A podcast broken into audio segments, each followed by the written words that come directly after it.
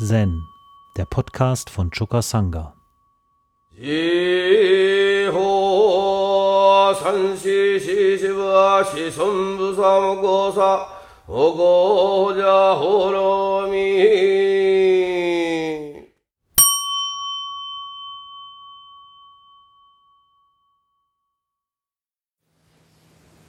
Heute feiern wir in unserem Kulturkreis Pfingsten. Ausgießung des Heiligen Geistes. Oh, eine interessante Sache.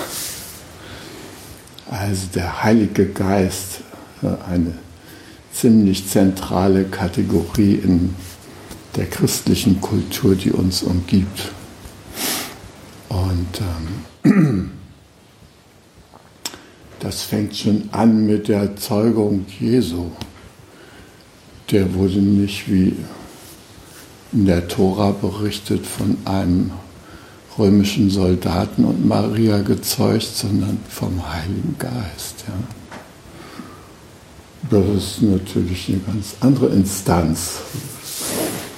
Und der römische Centurio war vielleicht nur das Werkzeug des Heiligen Geistes. Das könnte gut sein. Würde die Sache wieder plausibel machen für uns. Ja. In der Bibel steht auch geschrieben, dass der Heilige Geist in Jesus selbst nochmal einfuhr wie eine Taube. Und in den Kirchen sieht man öfter so Darstellungen am Altar wieder so eine Taube, so ein Sturzfluch runtergeht, ja. Und dann natürlich im Lukas-Evangelium und anderen Evangelien, also die Ausgießung des Heiligen Geistes, nachdem Jesus schon äh, gekreuzigt worden ist, ja. Und die Jünger und seine Anhänger ihn schwerstens vermissen, da fährt der Heilige Geist in die versammelten Jünger ein. Und sie erlangen dadurch besondere Fähigkeiten. Ja. Unter anderem können sie in verschiedenen Sprachen sprechen und das Evangelium predigen. Ja, also der Heilige Geist ist in unserer christlichen Umgebung etwas sehr Wichtiges, gehört zur Dreifaltigkeitslehre Vater, Sohn und Heiliger Geist. Er ist also immer dabei. Nhat hat mal berichtet, dass er in Florenz einen katholischen Priester gefragt hat, was ist nun der Heilige Geist? Ja? Da hat er gesagt, die Energie Gottes. Tja, und was ist das? Das ist irgendwie so eine schwierige Angelegenheit, ja. Als der Eka zu Bodhidharma kam, da äh, hat er gesagt, da kannst du nicht mal meinen, meinen Geist Frieden schenken. Ich mein Herz ist aufgewühlt. Und ich bin hin und her geworfen. Dann hat Bodhidharma zu ihm gesagt, bring mir deinen Geist, dann werde ich ihm Frieden schenken. Und darauf hat Eka überall herumgesucht, einen Stein nach dem anderen umgedreht, überall nach dem Geist gesucht. Und er hat ihn nicht gefunden. Dann kam er zu Bodhidharma zurück. Ich kann den Geist nicht finden. Siehst du, jetzt habe ich deinen Geist Frieden geschenkt, sagt Bodhidharma. Gut, im Katoshu, im Fall 102, da steht das Avatamsaka Sutra Gleichnis vom Geist. Das Avatamsaka Sutra ist das voluminöseste Sutra des ganzen Mahayana-Buddhismus. Die Druckversion in Deutsch, die erste japanische Übersetzung des Avatamsaka Sutra, dieses zentralen Sutras, äh, hat äh, in Nara ein buddhistischer Priester hinterlegt auf Deutsch. Da, Japan war damals sehr, ähm, sagen wir mal, mit Preußen und Deutschland so in so einer Art Verbindung, dass sie gesagt haben, diese anderen Mächte, die Amis und die Engländer und die Franzosen, die machen überall, unterwerfen die da in der Umgebung die Länder. Und äh, die Deutschen, die schicken da Wissenschaftler, dass die auch Länder unterwerfen, das haben die übersehen. Die schicken uns da Wissenschaftler und von denen können wir was lernen. Und dann haben die äh, von den Geowissenschaftlern und von den Medizinern und von verschiedenen, den deutschen Philosophen, Kant und so weiter, mit denen haben sie sich befasst. Und da war irgendwie ein Wunsch, sozusagen dieses, äh, die Früchte dieser Begegnung zurückzugeben,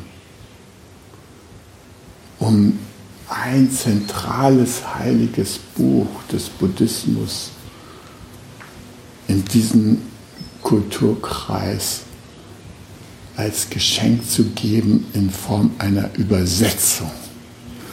Avatamsaka Sutra.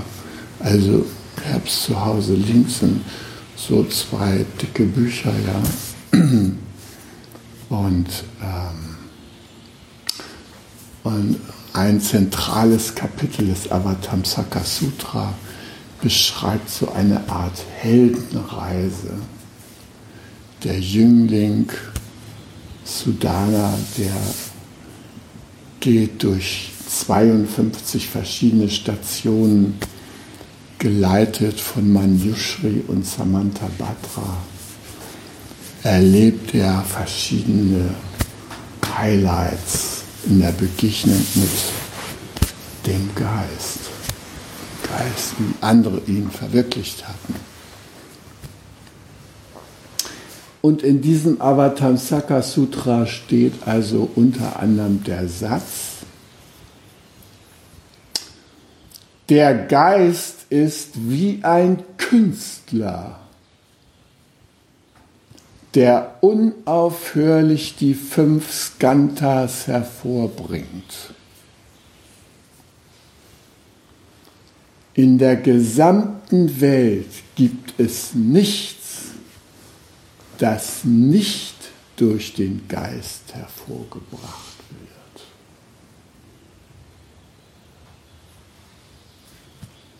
Tja, jetzt kannst du mal klingeln.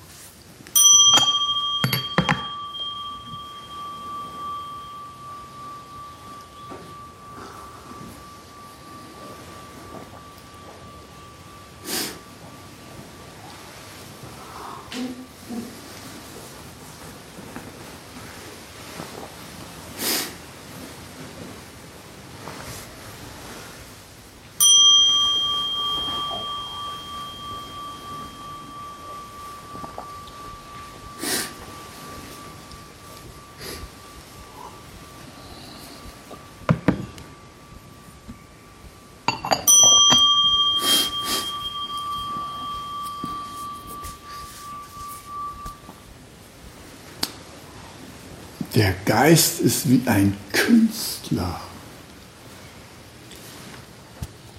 der unaufhörlich die fünf Skantas hervorbringt.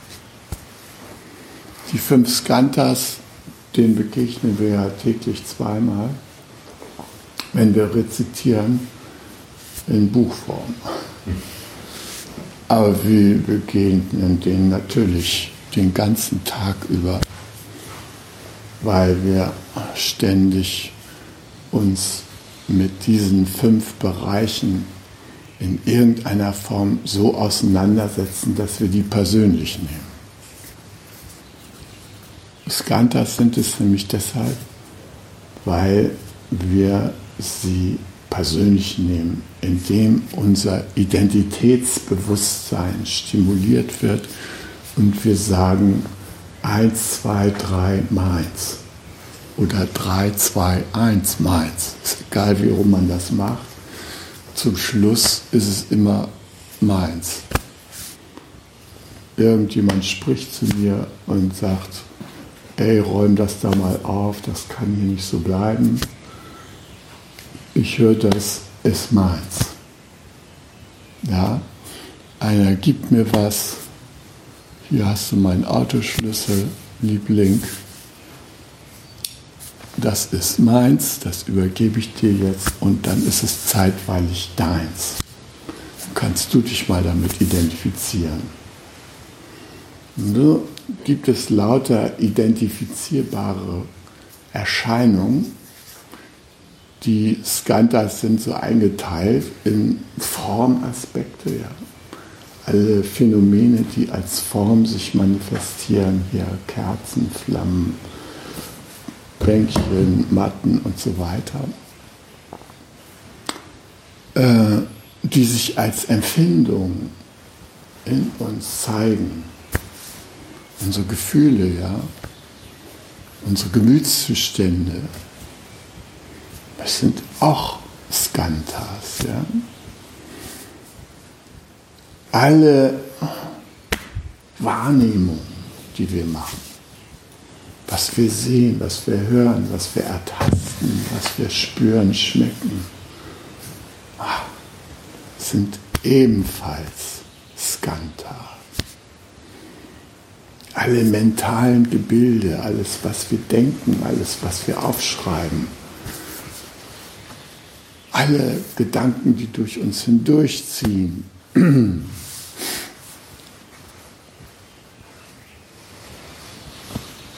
Skantas. Unser Bewusstsein, die verschiedenen Bewusstseinsstufen, die empirischen Bewusstseine, das Geistbewusstsein, das Identitätsbewusstsein, das Alaya-Bewusstsein sind Skanta. Skanta heißt, sie sind Bereiche des Anhaftens, weil wir sie persönlich nehmen. Und weil wir sie persönlich nehmen, haben wir damit Probleme. Weil wir nämlich in dem Augenblick nicht mehr damit sind, wie der Geist mit ihnen, der als Künstler die fünf Skantas ständig hervorbringt.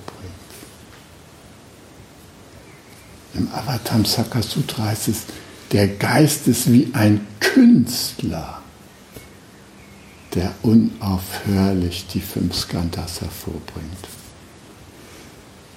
Also, er spielt damit. Er spielt mit den Formen, er ist kreativ, er hängt nicht an dieser oder jener Form. Sobald sie sich manifestiert hat, ist es mit dem künstlerischen Sein schon wieder vorbei. Ja? Dann kommen die großen Ausstellungen, so, wie heißen die, Sotheby's und so, die, na, dann so nach so ein paar hundert Jahren hast du mal so einen Farbtopf gegriffen, mal so ein paar Kleckse so auf so eine Leinwand. Ja, dann Du hattest nichts davon, außer deinen Spaß. Aber nach 200 Jahren oder sowas, dann wird dieses Blatt da irgendwie verkauft. Für Millionen. Kastanashi, der uns hier wunderbar so Schriftzeichen und auch diese Bilder hinterlassen hat der hat diesen Geist des Künstlers, der die Skantas hervorbringt, vertreten. Diese Welle, die ihr da seht, das war eine Sache von einer Sekunde. Ja? Da lagen da so die Leinwände auf dem Boden ne? und dann hat er da so einen großen Pinsel so zusammengeschraubt macht aus allen möglichen äh, Lappenresten, Zweigen und so weiter. Und dann hat er da irgendwie so ein paar Flaschen mit Farben ne, aus dem Baumarkt, nicht ganz, aber so ähnlich. Ne, tsch, tsch, tsch, so ein paar Tropfen da auf die Blätter und dann mit dem großen Pinsel in einem Art so.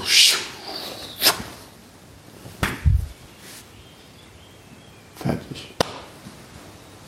Wir haben die Welle noch in Blau. Jürgen hat sie sichergestellt. Ich habe 1000 Euro dafür gezahlt. Das ist der Unterschied. Der Künstler, der macht und wir hängen uns hin, hängst uns hin und zahlen dafür ein Tausi. Das ist der Unterschied, ja. Weil wir das persönlich nehmen und wir hängen uns dann da dran. Er nicht.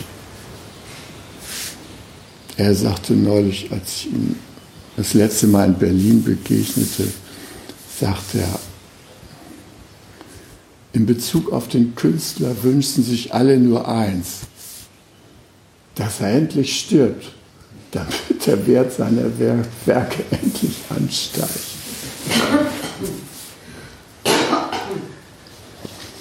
Also von Kaas habe ich gelernt, dass es nichts zu entwerfen gibt.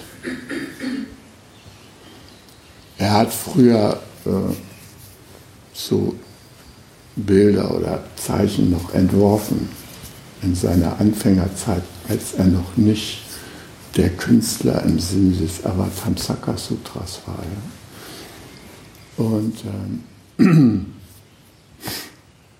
er hat ja mal eins von seinen Kalligraphien einer großen Galerie in Los Angeles zugeschickt. Und äh, dann kriegt ihr einen Brief von dem Galeristen. Äh, ich hoffe, Sie sind einverstanden damit, äh, dass wir äh, die Kalligraphien, die Sie uns geschickt haben, äh, in einen Rahmen getan haben. Ich habe denen doch nur eine Kalligraphie geschickt. Was haben die denn da gemacht? Ja? Naja, er sagte, das werde ich ja sehen, wenn ich in die Ausstellung komme. Da geht er in die Ausstellung und da sieht er da die Kalligraphie, die er zugeschickt hat und ein Schriftzeichen, was auf dem Packpapier war, äh, das er genommen hatte, um diese Kalligraphie einzupacken, wo er seinen Pinsel mal eben ausprobiert hatte, ob das jetzt mit der Farbe steht. Ja, da hingen die beiden Dinger. Ja. Und dann gab es eine Versteigerung von den Dingern. Und was kriegte den höheren Preis? Das Packpapier. Da, dachte, da habe ich beschlossen, nie wieder einen Entwurf zu machen.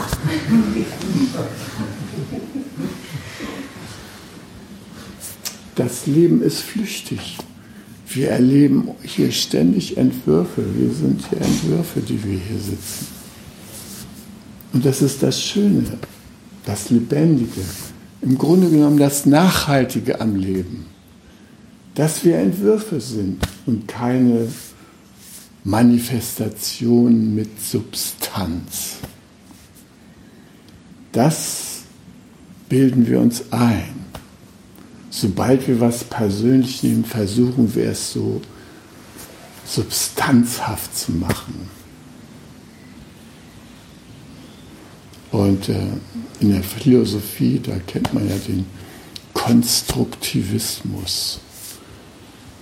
Das Ganze wird aus lauter Teilen zusammengebaut. Ja? Eine Konstruktion von lauter Teilsubstanzen macht das Ganze aus. Dann kommt der Dekonstruktivismus, Dekonstruktivismus und sagt, das kannst du alles vergessen ist ja alles nur mentale Konstruktion. können wir einreißen. Das kommt der Wahrheit näher. Und dann wird alles dekonstruiert. Man könnte denken, die Leute haben irgendwie Zen-Bücher gelesen. Ne? Ja, da ist es auch von Bedeutung, dass man dekonstruiert. Das, was dekonstruiert wird, ist das sich identifizieren, das Greifen, die hohe Zange, mit der wir auf das Leben immer zugehen. Das wird im Zen dekonstruiert. Und das legt den Blick auf den Künstlergeist frei. Den Geist, der mit all diesen Formen spielt.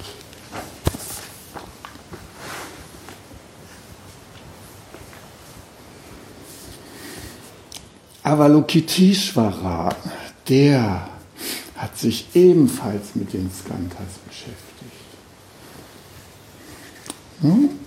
Avalokiteshvara, der sich ganz dem tiefen Erwachen hingibt, erkennt, wenn er sich in die Weisheit über die Weisheit hinaus versenkt, übrigens Kars Formulierung, dass die fünf Ströme von Körper und Geist, die fünf Bereiche des Anhaftens, in Wirklichkeit ohne jede Begrenztheit sind und befreit dadurch alle von leidvoller Verhaftung.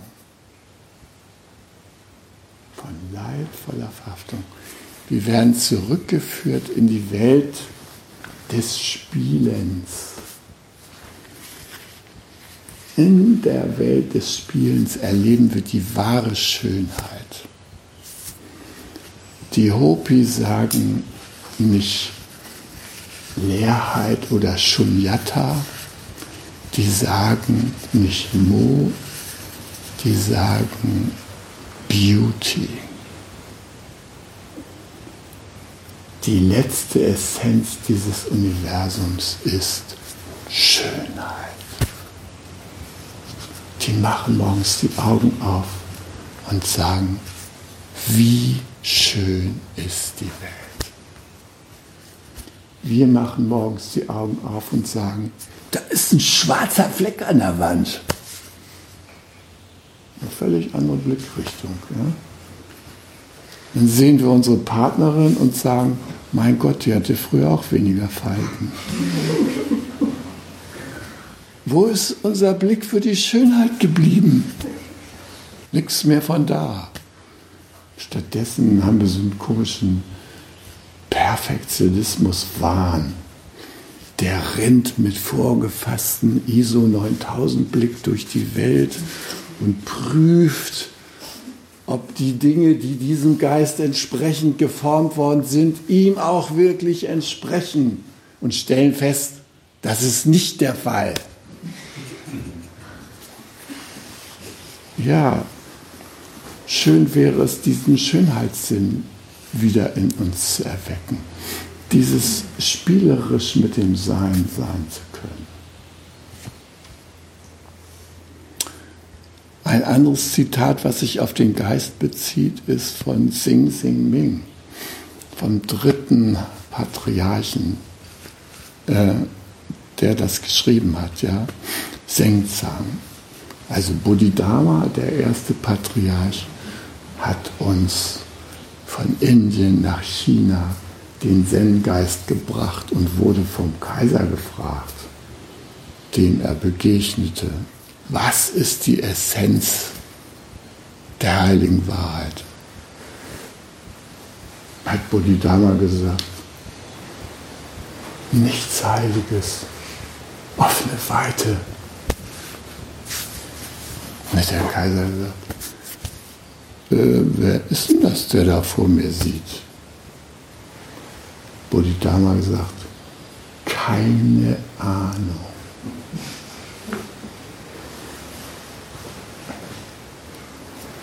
Also, dieser Geist, der keine Ahnung hat, der kein Selbstkonzept hat und trotzdem in dem Fluid des Lebens sich bewegt wie ein Meister aller Umstände. Das ist der Geist, um den es im Zen geht. Und den wir feiern, ausgerechnet an Pfingsten, wo der Heilige Geist so ausgegossen wird. Na Mann, da können wir auch mal schnell eben ein bisschen hier Kronchakra auf und ein paar Tropfen reinlassen. Ja? Das bringt schon. Und Joshu, ach so, und der Senkzahn, also Bodhidharma bringt uns offene weiter, nichts von heilig. Dann sein Nachfolger, Eka, der bringt die große Entschlossenheit in die Übung, dass man aus dieser Welt des Greifens irgendwie mal rauskommt. Ja, dass man aus dieser ewigen sich mit diesem und jenem identifizieren und dann anfangen zu leiden, dass wir da mal einen Schritt rausgehen. Da hat sich Eka mit großer Entschlossenheit hat er sich bei Bodhidharma gezeigt und symbolisch wird immer gesagt, er hat sich sogar einen Arm abgehauen, weil der Bodhidharma, der saß da vor der Wand und hat die Welt erkundet, vor so einer weißen Wand, ja, so einer Felswand halt. Ja, hat er mal angestarrt, ja, was das wohl für eine Analyse ist, ja. Wand anstarren, Samadhi. Dann hat er ab und zu mal so blinkern müssen. Passiert, ne? die Augen wollen wieder befeuchtet werden. Da hat er sich gesagt, das stört hier meinen Erkundungsprozess. Dieses Geblinkere von meinen Augen. Und irgendwann hat er sich entschlossen, die Augenlider sich abzureißen. Zack, zack. Hat sie vor die Wand geschmissen. Und deshalb wird er so dargestellt, so mit Augen, die nur durchdringend schauen. Zum Glück sind die Augenlider da an der Felswand auf fruchtbaren Boden gefallen und die Teepflanze ist an dem Augenblick aus der Felswand herausgekrochen hat sich so vor ihm aufgetan. Ah, konnte er mal so ein paar Blätter nehmen und ab und zu hat er auch mal einen Tee getrunken. Er saß nicht neun Jahre nur vor der Wand. Er hat auch mal einen Tee getrunken, ja. Und dieser Tee, der hat ihm von alleine geholfen, wach zu bleiben. Das ist eine milde Anregung. Wenn er drohte, schläfrig zu werden, hatte er nun keine Augenlider mehr, aber trotzdem. Dann hatte er die Teepflanze, den Tee, die Teeblätter. Und daran erinnern wir uns auch hier jeden Morgen, jeden Abend, äh, Nachmittag trinken wir hier Tee, den grünen Tee aus der Teepflanze, die da bei Bodhidharma aus der Wand schoss um uns daran zu erinnern, dass Wachbleiben eine große Qualität ist, dass wir wissen, was wir gerade erleben, dass uns das klar ist. Ja? Dafür nutzen wir die Teepflanze. Gut, also Eka, der war dieser entschlossene Mann und zu dem Bodhidharma gesagt hat, komm, ich habe deinen Geist befriedet. Er hat ihn nirgendwo gefunden, das war okay. Jetzt habe ich deinen Geist befriedet. Kannst aufhören zu suchen, alles klar jetzt. Ne? So, und Eka hat den Dharma weitergegeben an Sengzahn. Und Sengzahn, der hat gesagt, der höchste Weg ist gar nicht schwer nur Abhold wählerischer Wahl. Doch wo man weder hasst noch liebt, ist Klarheit offen, wolkenlos. So fängt sein etwas längeres Gedicht an. Ja? Also das Sing Sing Ming, die Meißelschrift des gläubigen Herzens, übersetzt. Ja? Der höchste Weg ist gar nicht schwer, nur Abhold wählerischer Wahl. Das ist ein anderer Ausdruck von der Geist ist wie ein Künstler. Der Weg ist nicht weiter schwer, wenn man dieses Greifen hinter sich lässt. Wenn man Beauty sieht, nicht schwarze Flecken auf Papier, kann auch Beauty sein, sondern wenn man mit diesem Beauty-Blick in die Welt geht, ja, Schönheit, aber nicht um sie zu ergreifen, sondern um sie zu erleben. Und zum Erleben gehört, sie wieder ziehen zu lassen. Also, nur Abhold wählerischer Wahl. Nämlich, was uns an der wählerischen Wahl die Sache schwer macht, ist, wir wollen greifen. Aber wenn man nicht ablehnt und nicht haben will, dann offenbart sich von alleine die Klarheit. Und dann ist es die Begegnung der Grenzenlosigkeit in jedem Detail, dem wir begegnen. Joshu hat seine Mönche mit diesem Spruch von Senkzahn immer wieder konfrontiert. Die wollten auch wissen, was ist nun eigentlich der Geist, ja? Und dann hat Joshu oft diesen Satz zitiert. Ein Mönch sagte zu Joshu, man sagt, der wahre Weg ist nicht schwer, er verabscheut nur Wahl und Festhalten. Was sind denn dann Nichtwahl und Nicht-Anhaften? Joshu antwortete, ich allein bin heilig im Himmel und auf der Erde. Der Mönch dazu, das ist immer noch Wahl und Anhaften.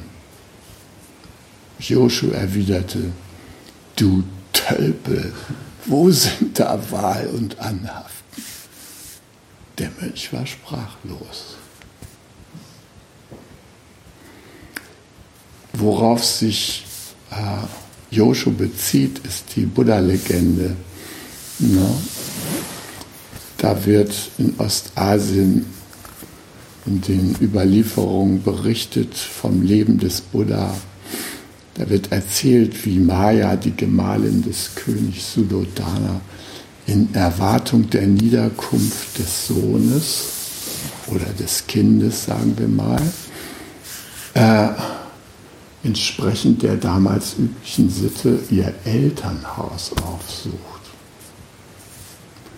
Und äh, sie ist da mit ihrem Gefolge unterwegs und äh, sie gehen da in Lumbini, ist heute eine Provinz von Nepal, gehen sie durch so einen Hain und die Mutter kriegt Wehen.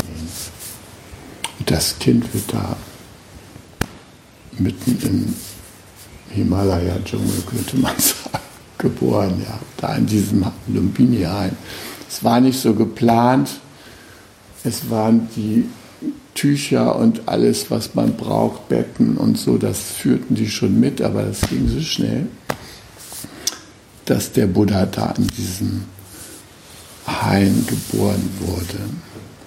Und kaum war er geboren, da erschienen vier Engelwesen, eine Art Heiliger Geist wie bei mir, Maria da mit der Geburt, das, äh, das war im Buddhismus auch, ne, vier Devas und begann das neugeborene Kind zu preisen. So ähnlich wie die Hirten auf dem Felde, da die sehen die Zeichen, husch, husch hin. So. Und das Kind schaute sich nach allen Seiten um, erhob sich und tat sieben Schritte. Dann deutete es mit der rechten Hand nach unten zur Erde, mit der linken Hand nach oben zum Himmel und rief, über dem Himmel und unter dem Himmel bin ich allein erhaben. Alle drei Weltzeitalter, vergangene, zukünftige und gegenwärtige, sind im Leid. Ich werde ihnen Frieden geben sagt das neugeborene Kind. Joshu auch. Ich allein bin heilig im Himmel und auf Erden, zitiert er den Buddha. Das ist eine Form von Geist, den wir versuchen im Zen zu manifestieren. Na, wie kriegen wir das hin? Der Mönch hat es nicht gerafft. Ja? Er ist doch immer noch anhaften, wenn du das willst. Er hat noch nicht genau verstanden den Zusammenhang zwischen Grenzenlosigkeit und Form. Ja? Der Geist ist wie der Künstler, der aus der Grenzenlosigkeit hervorströmt mit den tausend Formen den tausend Abbildungen hier bei uns oben. Ja. Ein anderer Meister, der hat, wenn ich meinen Unterlagen trauen kann und folgen kann, dass mein Drucker das auch noch ausgeschrieben hat. Wenn nicht, ist auch nicht so wild. Umon sprach zu seiner Versammlung und sagte, jeder hat sein eigenes Licht. Wenn er versucht es zu sehen, ist alles dunkel. Was ist jedermanns Licht?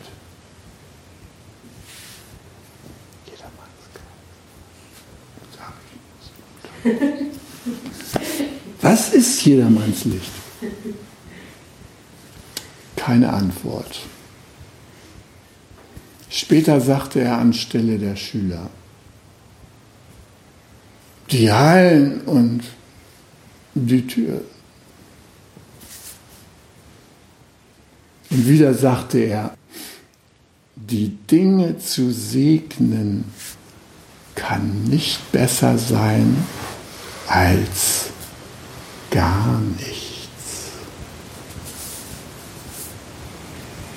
Damit verweist er auf den Ursprung, den Künstler, der Geist. Gar nichts. Die Dinge, das muss man sich da auf der Zunge zergehen lassen, die Dinge zu segnen kann nicht besser sein als gar nichts. Mit anderen Worten, die Soheit wahrzunehmen, das ist ja die Dinge segnen, uns von der Soheit beeindrucken zu lassen, ohne zu ergreifen. Spielerisch, ja.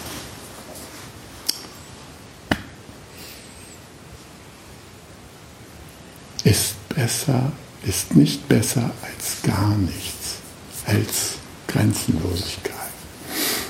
Ja, und was ist denn nun jedermanns Licht? Wenn er versucht, es zu sehen, ist alles dunkel. Wenn wir unser eigenes Licht wahrnehmen wollen, finde ich es nicht. Eka, äh, mein Geist, ich finde ihn nicht. Alles dunkel. Er ist aber in dir. Er ist in der schönen Ozeanmetapher wie der Ozean, das Wasser. Und da kräuselst du dich als eine der vielen Wellen. Und wenn du versuchst, diese Welle in Gips zu gießen, um die Gestalt ein für alle Mal festzuhalten, nochmal in einigen Weltzeitaltern zu versenken in irgendeinem Vulkan, damit sie nach drei Milliarden Jahren wieder auftauchen kann, dann ist es nicht der Geist, der da erscheint. Der Geist ist flüchtig, ständig in Bewegung, ständig bringt er Schönheit hervor. Und wir, wir haben die Gelegenheit, das zu erleben indem wir abholdwählerischer Wahl uns einstellen und den Weg aussetzen. Als meine Tochter Sophie geboren wurde oder meine Zwillinge, da haben mich die Ärzte beiseite genommen und mir in Bezug auf Sophie gesagt, schauen Sie mal, hier sind die Bilder von unseren bildgebenden Verfahren. Wir haben das Gehirn ihrer Tochter Sophie gescannt. Und dann sprachen sie von den schwarzen Flecken. Also ne, da so vorne im Kortex, da fehlt so allerlei. Und hier so in der Seite sind die Ventrikel, die Durchwässerungssystem des Gehirns, die sind erweitert. Da ist auch nicht so viel.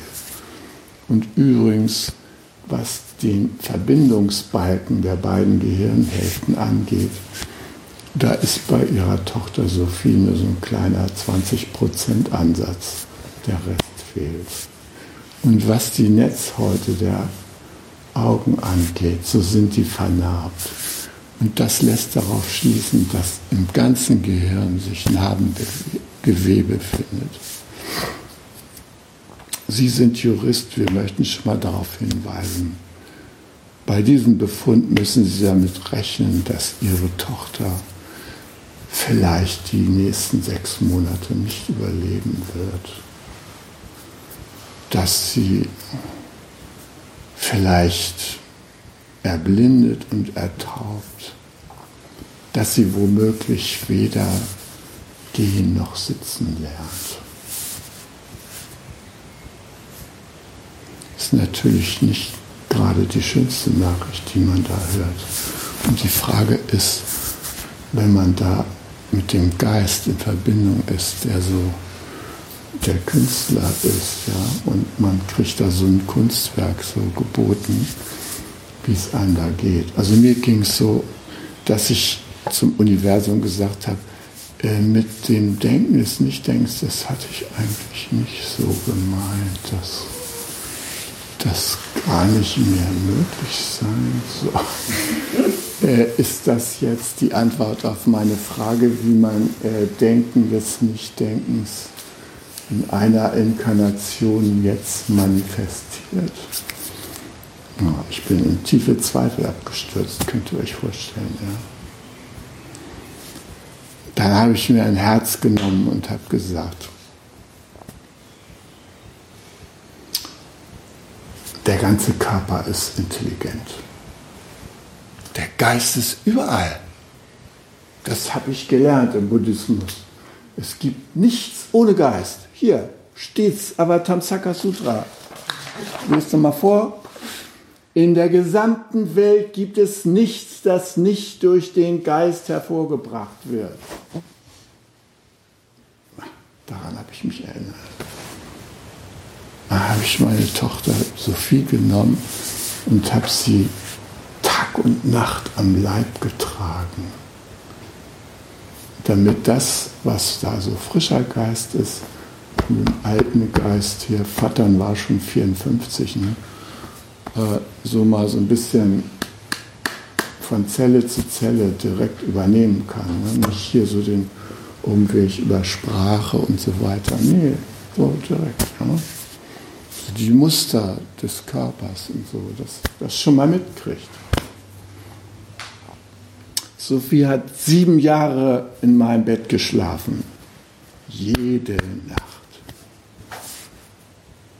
Und immer wenn ich sie irgendwie mal so ein bisschen auf Abstand gelegt habe, dann rollte sie am Anfang wie so ein kleines Klötzchen und später wie so ein richtiger Bremsklotz in meine linke Armachselhöhle. Das war ihre Heimat. Da fühlte sie sich geborgen. Und der Grund, warum sie da diese Station anlief, lag daran, dass es da so besonders nach Papa roch. Und das kam daher, dass die Schwestern mir gesagt haben, nach der Geburt, als sie auf der Kinderintensivstation waren, die Kinder brauchen irgendwas von ihren Eltern. Sie sehen ganz verschwitzt aus, ziehen Sie doch mal Ihr T-Shirt aus, das schmeißen wir hier den Kindern da rein in den Inkubator, damit sie ein bisschen die Witterung der Eltern aufnehmen können. Ja, das hat Sophie immer verstanden. Sie wollte immer, sie bestand, bis sie zehn war oder zwölf, auf einem Papaschnuffi. Das musste sie, wohin es auch ging, musste sie ihr Papaschnuffi dabei haben. Und wehe, irgendein Mensch kam auf die Idee und hat das mal in die Waschmaschine geschmissen. Da musste ich mühsam ein farblich und geruchlich gleich komponiertes Papa-Schnuffi zur Verfügung stellen. Ja, und was ich so erstaunlich finde, ist jetzt, wie der Geist, der ja die gesamte Welt hervorbringt, wie der nun in meiner Tochter Sophie spielt. Also das Erste, was ich schon mal erstaunlich finde, ist, dass sie sagt, sie sieht Feen. Weil ihre Zwillingsschwester sieht keine Feen. Und die ist total neidisch darauf, dass Sophie Feen sieht. Und Sophie geht mit mir durch irgendein Gelände und sagt, da, da hinten, da habe ich eine Fee gesehen und da drüben auch. Ah, die haben da so gespielt und so weiter. Naja, ich habe mich daran gewöhnt, dass sie es sieht. Dann Paul, mein schamanischer Lehrer in Kanada, der kann auch sowas wie Feen sehen. Ja? Ah, der bewegt sich in einer Welt, da staune ich immer nur. Der sagt dann, also, die Büffel. Ich sehe keine Büffel, ja? Die Büffel. Holy Ones of the Ants. Dann spricht er ein Gebet, ja. Und in seiner Spitzhütte sind Lichtwesen, habe ich selber gesehen. Okay, der hat, als Sophie mal mitkam, hat er gesagt, Sophie, achte mal hier auf die Feen. Und dann hat Sophie erzählt, ja, da in deinem Labyrinth, das ist eine, sieht so und so aus. Und da hinten habe ich einen gesehen, sieht so und so aus. Und dann sagt Paul, ja, und dann gibt es hier noch eine Fee am Platz die kann ich immer nicht erkennen. Wie sieht die aus? Ja, sagt so viel, kann ich auch nicht erkennen. Die weiß nur, die ist da, aber ich kann die Gestalt nicht sehen. Also die sprechen da von einer ganz anderen Welt, als wir jetzt so. Ne? Da jetzt eine Fee hier sitzt. Ne? Also weiß man nicht, ja. Aber bei ihr ist das so, so sicher, dass sie schon ein Feenbuch geschrieben hat. Wenn sie aus der Schule kommt, setzt sich hin und schreibt. Das finde ich phänomenal für ein Kind, was so eine Prognose bekommen hat. Ja. Und sie schreibt neuerdings ihre Träume auf. Und sie träumt unglaublich interessante Sachen. Neulich hat sie mir erzählt, sie hat geträumt, Sie war in Hogwarts, da wo Harry Potter geschult wird. Ne? Ja, da ist sie gewesen und ich kenne mich da nicht so aus, muss ich entschuldigen. Ähm, ja, da ist sie gewesen und dann waren da ähm, bei Snape sie und hat dann Unterricht dem beigewohnt. Dann Dumbledore natürlich und dann die äh, super Lehrerin da, mit der hat sie diskutiert. Und während sie da mal bei diesen ganzen Lehrern war, da kam, wie kann es anders sein, Voldemort angeschlichen, ja. Die ganzen Lehrer da schreckensstarr, nur Sophie nicht. Die hat sich umgedreht und hat Voldemort in ihren Traum angestrahlt. Und Voldemort war so irritiert von ihrem strahlenden dass er sich beleidigt zurückgezogen hat. Und sie hat die Fähigkeit, das hat sie mir berichtet in den Träumen, wenn es im Traum irgendwie schlimm wird, dann spult sie ihn zurück bis an, der, an die Stelle, wo das Schlimme anfängt. Und dann träumt sie ihn anders weiter, sodass er ihr gefällt. Das ist ihr im Traum klar. Naja, also, was ich damit sagen will, ist, der Geist, der die gesamte Welt hervorgebracht hat, der äußert sich in jedem von uns. Und wenn wir es schaffen, das spielerisch zu handhaben, in der Feenwelt herumzutollen, in unseren Träumen uns fröhlich zu bewegen und die anzuhalten, wenn die in die falsche Richtung losgehen, wenn es nicht unangenehm wird, ja, dann können wir auch im Leben mit dem Geist sein. Dann können wir so leben, dass wir spielerisch sind. Wie ein Künstler können wir leben. Und das ist das, was wir im Zen anstreben. Uns vom Geist so ergreifen zu lassen, dass wir unsererseits nichts ergreifen müssen. Zen, der Podcast, ist eine Produktion von Chokasanga e.V. in Kooperation mit dem Podcaststudio Paderborn.